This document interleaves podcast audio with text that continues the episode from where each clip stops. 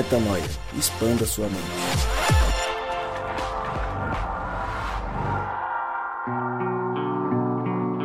Seja muito bem-vindo, seja muito bem-vinda a mais um dia de expansão de mente, a mais um podcast Metanoia. Chegamos ao Metanoia número 452. E como eu sempre digo, repito, e mais uma vez aqui estou para dizer: meu nome é Lucas Vilches e nós estamos juntos nessa caminhada. Lembrando que Metanoia é vezes três, tem o Drops, tem o Na Estrada e tem este costume já há oito anos já vai fazer. Vai fazer oito anos, então assim, haja história, haja expansão de mente, haja celebração e muitos obstáculos que a gente passa durante nosso dia a dia para estarmos aqui compartilhando desse momento de reflexão e, por que não, momento de mudança de rumos. Muitas vezes, quantas vezes falamos aqui e mudamos várias das coisas que pensávamos e gostaríamos de, é, de agir, para agir e pensar de forma mais parecida com o eterno. E aqui estamos mais uma vez com esse propósito. E esse é nosso convite para você, para você expandir a mente junto com a gente a partir deste momento, um dia que a gente vai falar sobre Salmos 51. Vamos ler esse texto incrível, vamos entender o que Deus quis dizer a nós através dele. Mas antes de ler o texto e entender um pouco mais sobre esta parte magnífica da Bíblia, eu vou ouvi-los sobre este tema de hoje. Família Cristal Brito aqui, e não é pelo que eu faço de bom ou ruim. Eu sou sustentada pela misericórdia de Deus. Oi, eu sou a Mari e a consciência da sua maldade pode te gerar dois efeitos: a tristeza por não ser perfeito ou a alegria de depender totalmente de Deus. Escolhe o segundo, vai? Fala galera, Rodrigo Maciel por aqui. O espírito está pronto, sim, já sabemos, mas a carne é fraca.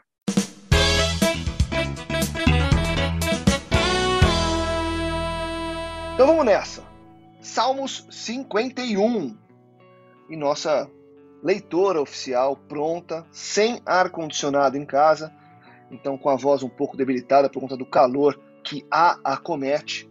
Mas ela está pronta, sorrindo, já fez o gargarejo e vai ler para nós Salmos 51.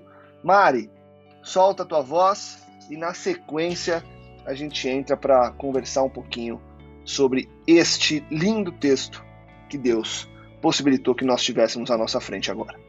Bom que o Lucas entregou aqui o meu estado super propício, inclusive, para ler esse salmo. Então, oi, gente. Bom dia, boa tarde, boa noite. Let's bora. Vamos ler aqui o salmista. É, começa assim. O Salmo 51, né? Já que o Lucas disse. Tem misericórdia de mim, ó Deus, por teu amor, por tua grande compaixão apaga as minhas transgressões. Lava-me de toda a minha culpa e purifica-me do meu pecado, pois eu mesmo reconheço as minhas transgressões, e o meu pecado sempre me persegue. Contra ti, só contra ti, pequei e fiz o que tu reprovas. De modo que é justa a sua sentença, e tens razão em condenar-me. Sei que sou pecador desde que nasci, sim, desde que me concebeu a minha mãe. Sei que desejas a verdade no íntimo, e no coração me ensinas a sabedoria. Purifica-me com isopo, e ficarei puro, lava-me, e mais branco do que a neve serei. Faze-me ouvir de novo júbilo e alegria, e os ossos que esmagaste exultarão. Esconde o rosto dos meus pecados e apaga todas as minhas iniquidades.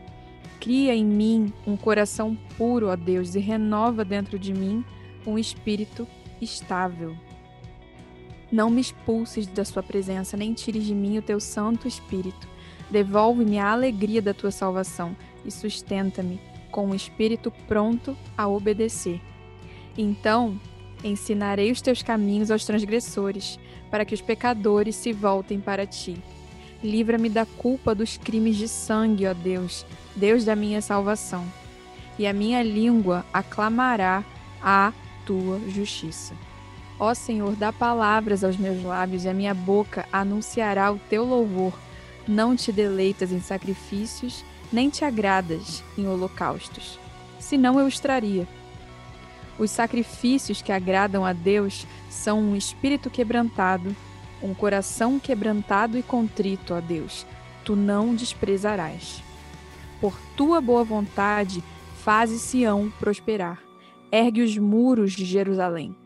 Então te agradarás dos sacrifícios sinceros, das ofertas queimadas e dos holocaustos, e novilhos serão oferecidos sobre o teu altar. É um texto com, com uma súplica, né, Rô? É um pedido apaixonado, né? Você vê que os verbos todos usados, né? Ou os verbos e, e alguns dos, dos, adjetivos e substantivos também, enfim, a construção é, traz palavras fortes, né? Você tem misericórdia, você tem lava-me, purifica-me, transgressões. E você começa a, a, seguir o texto, iniquidades, e você avança, livra-me da culpa dos crimes. Enfim, é, é uma entrega muito grande, né? É um texto de entrega. É assim que você vê também essa história, Rô. E o que, que te fez, inclusive, ao ler esse texto e ao refletir sobre esse texto, nos convidar para colocar ele no, no podcast hoje, Rô. Fala Lucas, graça e paz, graça e paz também todo mundo da mesa e quem ouve a gente aí. É, cara, o motivo da minha escolha desse texto é um motivo até é, é, meio incomum em relação para nós aqui do Metanoia. Você que ouve a gente aqui há bastante tempo sabe que a gente não bate muito nessa história de pecado, não é a nossa é, ênfase, né? Porque nós vivemos para amar. Então toda a nossa ênfase aqui é sobre a identidade, sobre amar mais e melhor, etc. Mas esse é um texto que traz um equilíbrio interessante para todo aquele que nasceu de Deus e que conhece a sua condição de pecado desde a nascença, como diz aqui, desde o nascimento, né? A palavra certa. Como diz aqui ele mesmo que desde o ventre da mãe dele, né, desde o nascimento, ele já foi concebido em pecado, né? Esse salmo foi escrito por, por Davi é, depois de um combo de pecados ali que ele cometeu, o primeiro de ter adulterado com Betseba, né? E segundo de ter mandado matar o marido da mulher, né? E porque ela ficou grávida e tal, vocês conhecem bem a história. E aí ele, ele cometeu um combo de pecados, vamos dizer assim, e aí ele escreveu uma carta com o coração quebrantado pra caramba, para falar com Deus sobre como ele estava se sentindo depois de ter feito toda essa, ba essa bagunça né, na vida dele, na vida do povo que ele liderava e tudo mais. Então eu acho que o que deixa para nós aqui, para nossa conversa, é, um, é, uma, é uma poesia cheia de verdade do coração, que saiu de dentro do coração e que muito tem a ver com o nosso dia a dia também, para quem reconhece a sua condição. Né? Nós é, que nascemos de Deus, nós entendemos, você que ouve a gente aqui no, no Metanoia sabe, que nós somos filhos de Deus, certo? E o nosso espírito está pronto nosso espírito é o de Cristo, mas a nossa carne é fraca. Então tudo que a gente vai ouvir aqui é sobre a nossa carne, né? E, em geral, é uma percepção do salmista sobre a carne dele que tem a ver sobre a nossa carne. Então eu acho que o caminho é a gente fazer essa reflexão aí é, e tentar encontrar nesse texto paralelos com a nossa caminhada, sabendo que nós somos filhos de Deus, mas também é, estamos numa condição é, de pecado, né, uma natureza pecaminosa, que caminha junto com a nossa identidade de Cristo, né? Então eu acho que é mais sobre isso daí. Antes de trazer a Cristal, Mari, você que leu o texto, então interpretou tudo que estava tava escrito aí, o que, que você tira dele? Como que você começa a construir a tua reflexão sobre esse texto e o que, que mais te chama a atenção da construção do salmista?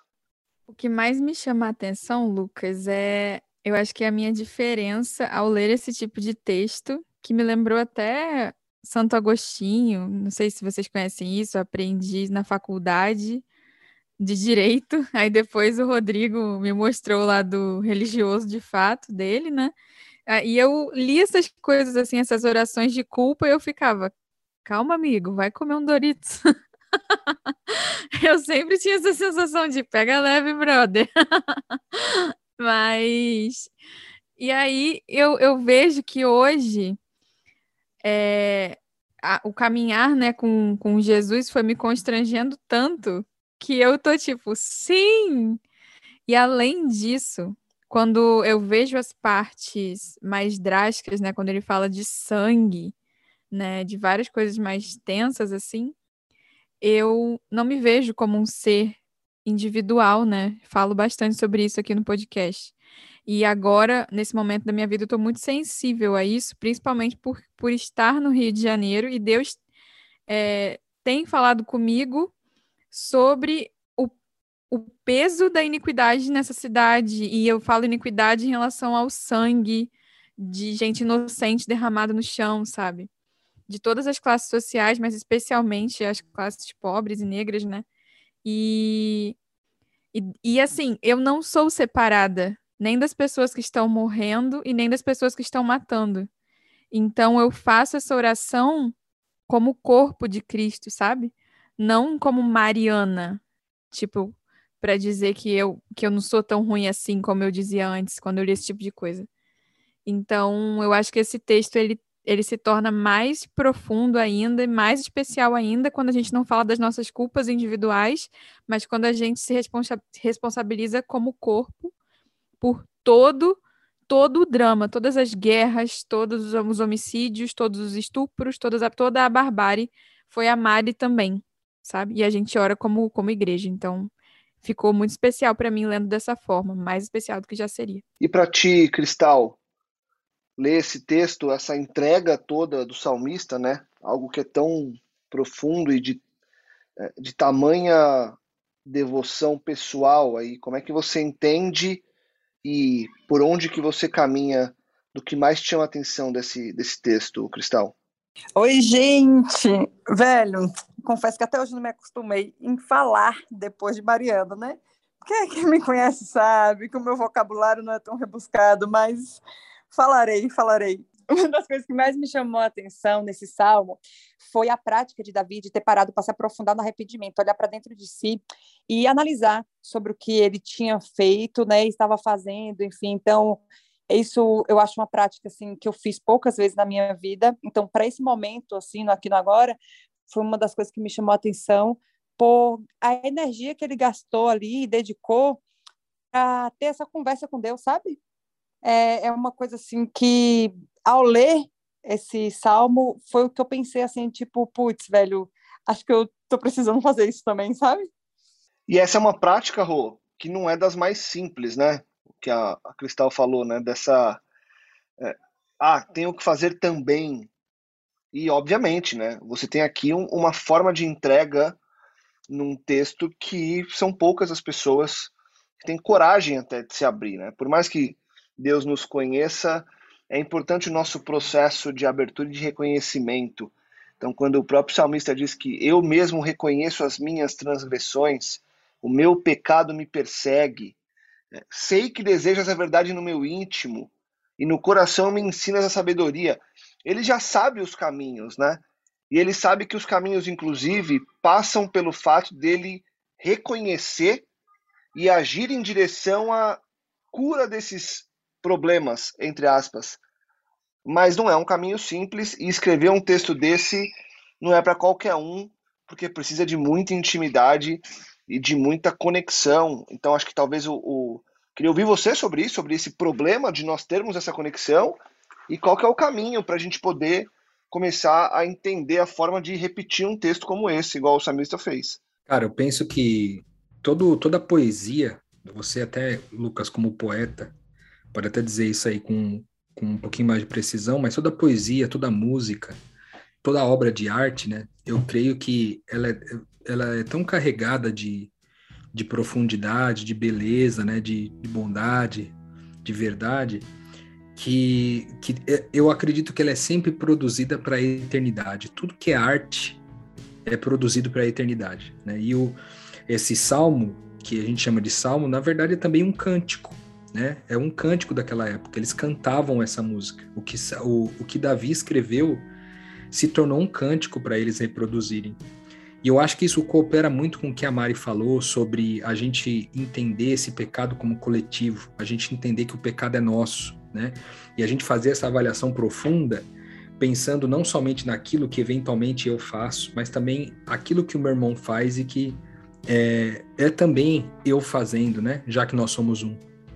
Agora, tem algumas coisas que me chamam muito a atenção aqui nas, nas palavras de Davi, cara, e a, além dessa que você disse, Lucas, sobre ele mesmo reconhecer as transgressões dele, né? Ele mesmo saber e ele saber que ele pecou apenas contra Deus.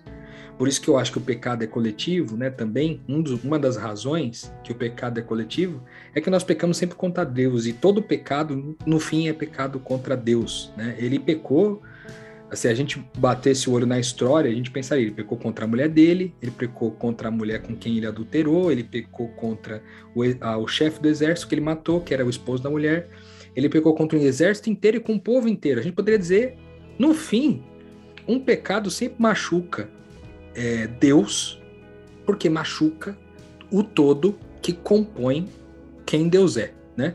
Então acho que esse é um detalhe importante. Mas um outro detalhe bem interessante é, fala naquela no versículo 10, do versículo 10 ao 12, que eu acho lindíssimo, cara. Eu acho que é uma das partes assim, ó, mais espetaculares desse texto, que ele diz assim: "Cria em mim um coração puro, ó Deus, e renova dentro de mim um espírito estável. Não me expulses da sua presença e nem tire de mim o Espírito Santo. Devolve-me a alegria da tua salvação e sustenta-me com o espírito pronto para obedecer. Aqui tem três ingredientes que caminham muito com a gente, cara. O primeiro deles é a gente saber é, da qualidade do nosso coração e, e a gente sempre está discernindo sobre o quanto esse coração é, pode estar sendo impactado com interferências externas, né? O segundo é o medo dele. Ele tem um medo, cara, de perder o Espírito Santo todo mundo que, em geral, caminha com Deus e que em algum momento experimentou alguma coisa maravilhosa com Deus, tem medo de perder isso. Tem medo de não voltar a experimentar as mesmas coisas, não voltar a ter a mesma conexão com Deus. Aqui ele, a gente, ele fala de é, não tires de mim o Espírito Santo, e às vezes a gente pode entender isso como sendo, ah, não tira de mim a capacidade de fazer os prodígios e os sinais. Não, cara, tirar o Espírito Santo é tirar a capacidade de se conectar a, a, capacidade de perceber e de se conectar com esse Deus. Perder essa conexão é muito ruim, cara. Quem já passou por isso, de sentir, de olhar para a sua relação com Deus e ver que, cara, parece que sumiu, parece que eu não consigo mais falar com ele, parece que eu não consigo mais ouvi-lo. É muito ruim, cara, é uma sensação horrível para quem já experimentou isso. Tanto é que ele fala: devolve para mim a alegria da tua salvação. Ele não está ele não tá dizendo devolve a sua salvação como se ele tivesse perdido a salvação ao ter pecado. Não. Ele diz: me devolve a alegria de ser salvo, a alegria da sua salvação. E, cara, muitas vezes, Paulo falava sobre isso, que a nossa consequência maior para o nosso pecado seria o próprio pecado. Que a gente se lasca, velho, com as coisas que a gente faz. Tipo assim, olha o que. A, a, a, o desastre que aconteceu na vida de Davi por causa da merda que ele fez desculpa a palavra aqui, né? Lancei um, um pi. Pode pôr um pi para mim aí, Lucas, depois. Mas olha quanta coisa, cara, o cara fez, ele se lascou, sabe? Então, a, a, ele, a própria consequência do pecado dele, vamos dizer assim, já é a consequência que ele tem que lidar, humanamente falando. Né? Nem precisaria de Deus ir lá e punir o cara, sabe? Ele mesmo já ia enfrentar a consequência, porque é natural, lei de causa e efeito, não tem muito por onde fugir. Só que uma das coisas que acontece com a gente, quando a gente fica imerso a essas consequências, é perder a alegria. Pô, Davi perdeu a alegria aqui, cara. Quando ele escreveu esse texto, ele estava triste. A alegria do coração dele tinha ido embora. E aqui tem, tem um, é, um ingrediente interessante que é quando eu tô triste, cara, quando a tristeza me invade, uma das razões pode ser sobre o meu pecado, cara a minha, a minha maldade, a minha soberba, a minha vaidade, né? a minha é, vaidade em torno de tudo isso. E, e aí ele fala, cara, me devolve e me sustenta com um espírito que esteja pronto para te obedecer. Né? E isso é muito bonito. Então acho que aqui tem três elementos muito fortes para nós que somos filhos de Deus: o lance do coração.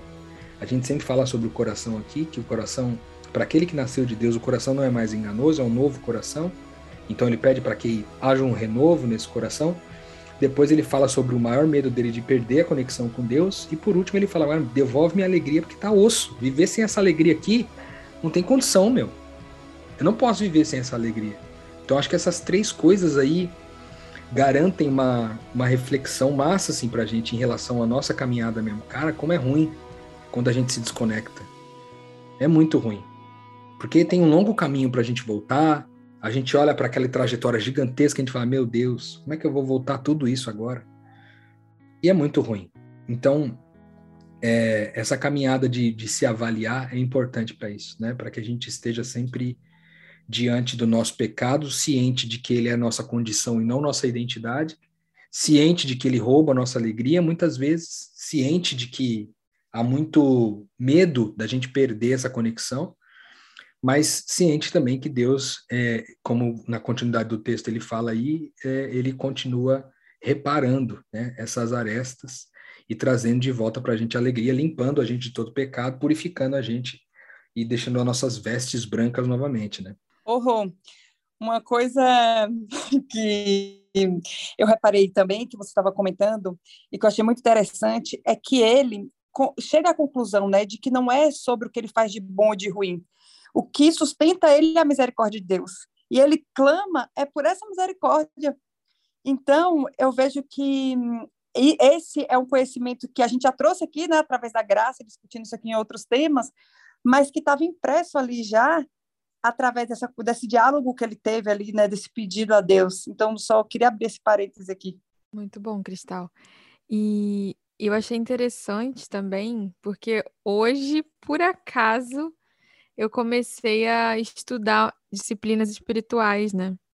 E um, um dos exercícios era esse autoexame que a Cristal destacou como uma coisa importante, né?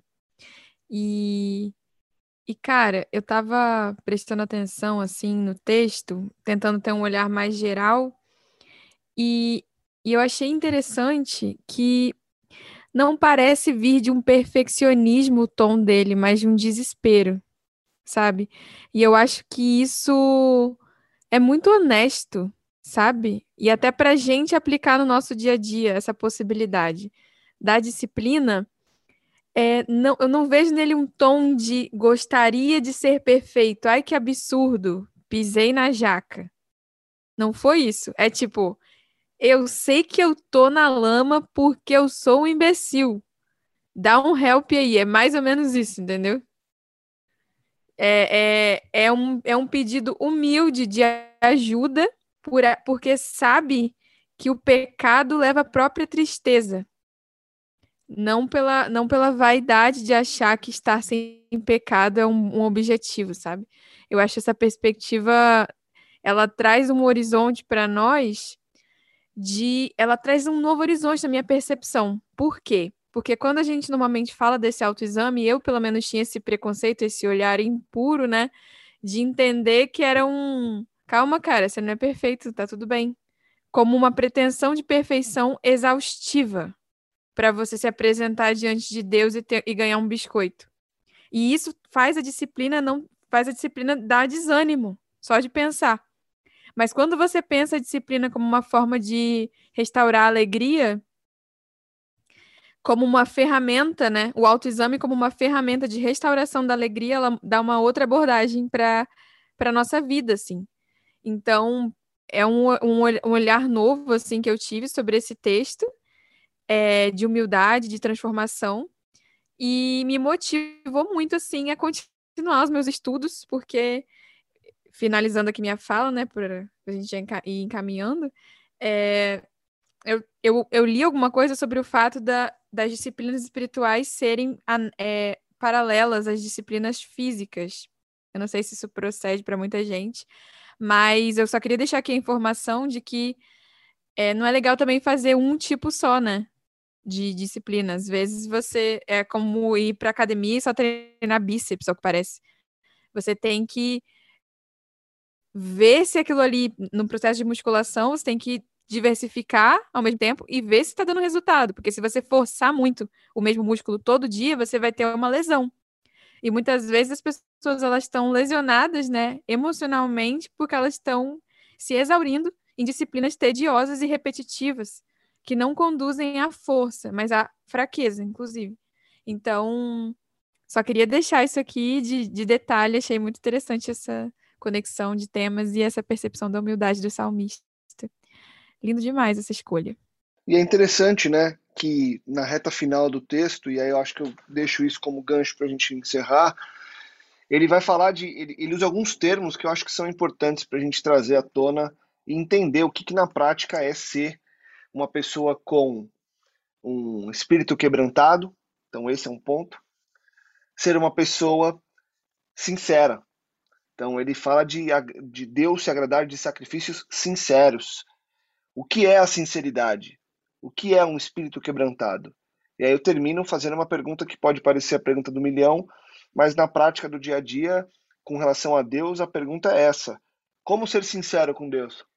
Como realmente ter um espírito quebrantado e fazer com que as minhas orações sejam muito mais um Salmo 51 do que uma repetição do Salmo 23 porque ele está aberto em casa, ou uma repetição do Pai Nosso porque eu decorei. Porque esse Salmo 51 ele escreveu do coração. E não que as outras não tenham, não tenham sido escritas, mas a gente aprendeu a decorar e a repetir.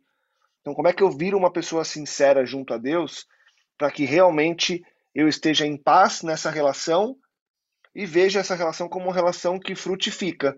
Porque, na minha visão, se não tem sinceridade, e quero ouvir vocês sobre o termo sinceridade, se não tem sinceridade, não tem fruto. Se não tem fruto, não adianta de nada.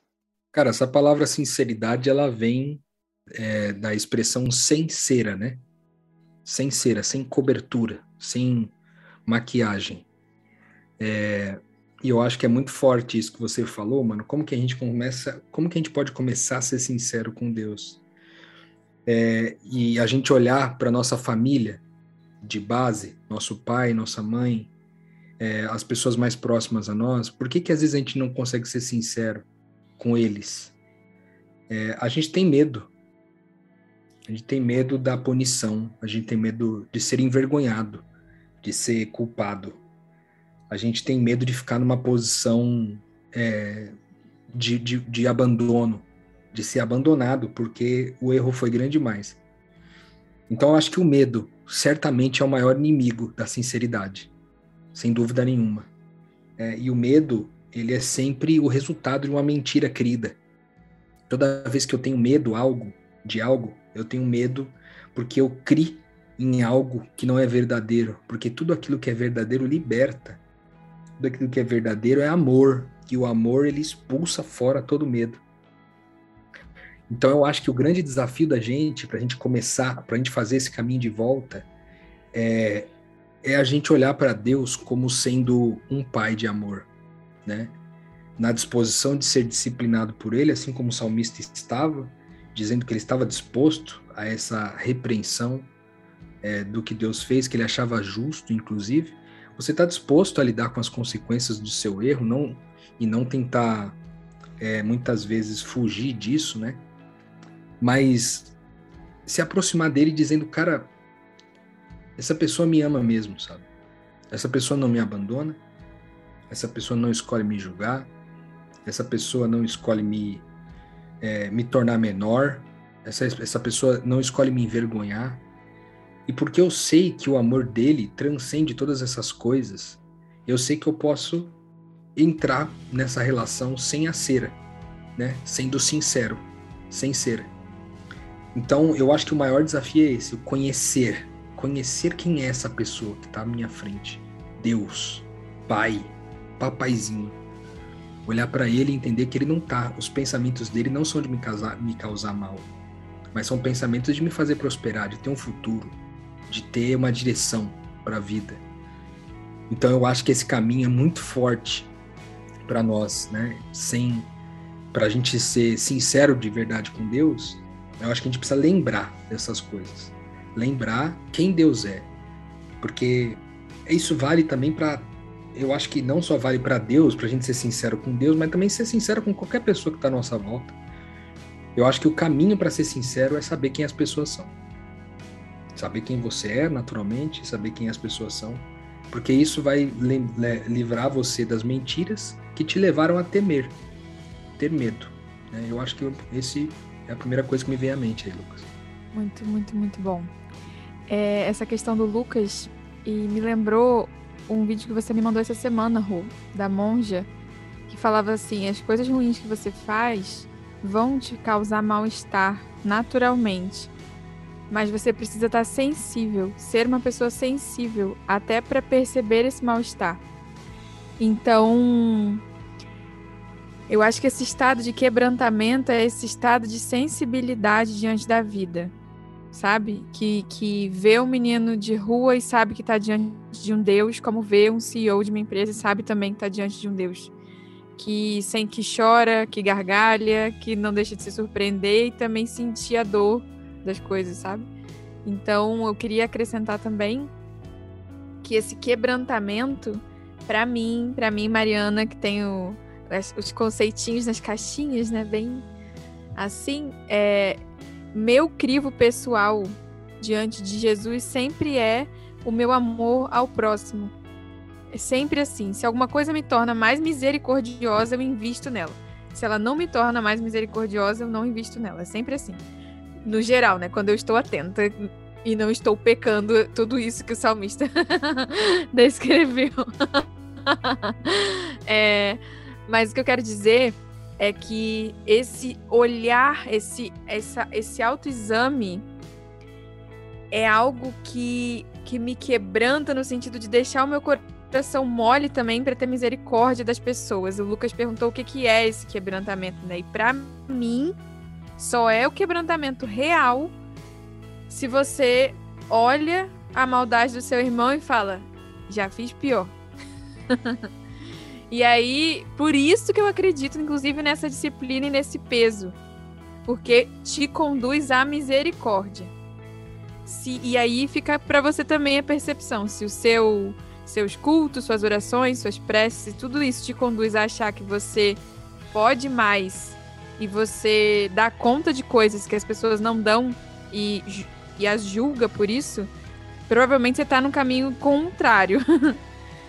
Mas se você tá cada vez mais convicto das, enfim, da, do quanto você tá enraizado, né, as maldades que você foi capaz de fazer, isso faz você ouvir as questões das outras pessoas com mais empatia e orar por elas e interceder por elas, é, sentindo a consequência do pecado junto com elas, em vez de condená-las, eu acho que esse é o estado de quebrantamento que a gente estava falando aqui no episódio.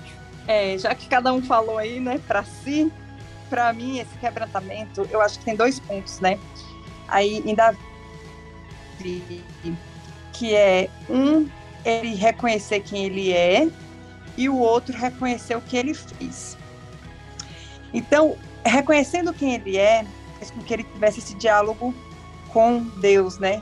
Chegar e falar e pedir, porque ele sabia sendo filho de Deus, sabendo quem Deus é também, ele poderia pedir pela misericórdia de Deus e para que Deus olhasse para ele com esse olhar de benignidade, etc.